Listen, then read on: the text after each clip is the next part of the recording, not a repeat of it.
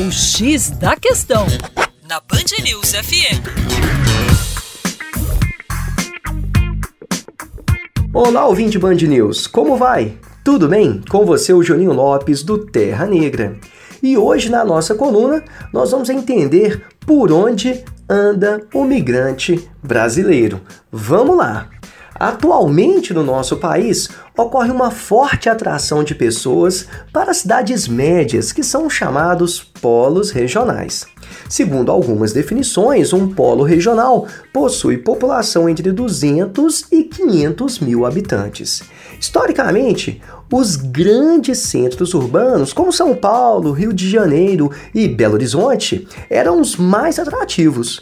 No entanto, percebemos a redução dos fluxos migratórios para estas cidades grandes e o aumento dos fluxos para as cidades médias, em função da desconcentração da atividade produtiva.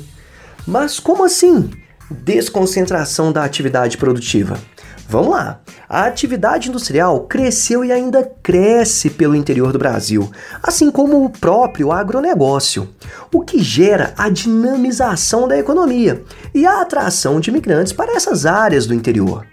A indústria, quando avança pelo interior do Brasil, busca as vantagens comparativas dos polos regionais, como, por exemplo, impostos mais baratos, imóveis mais baratos e mão de obra mais barata.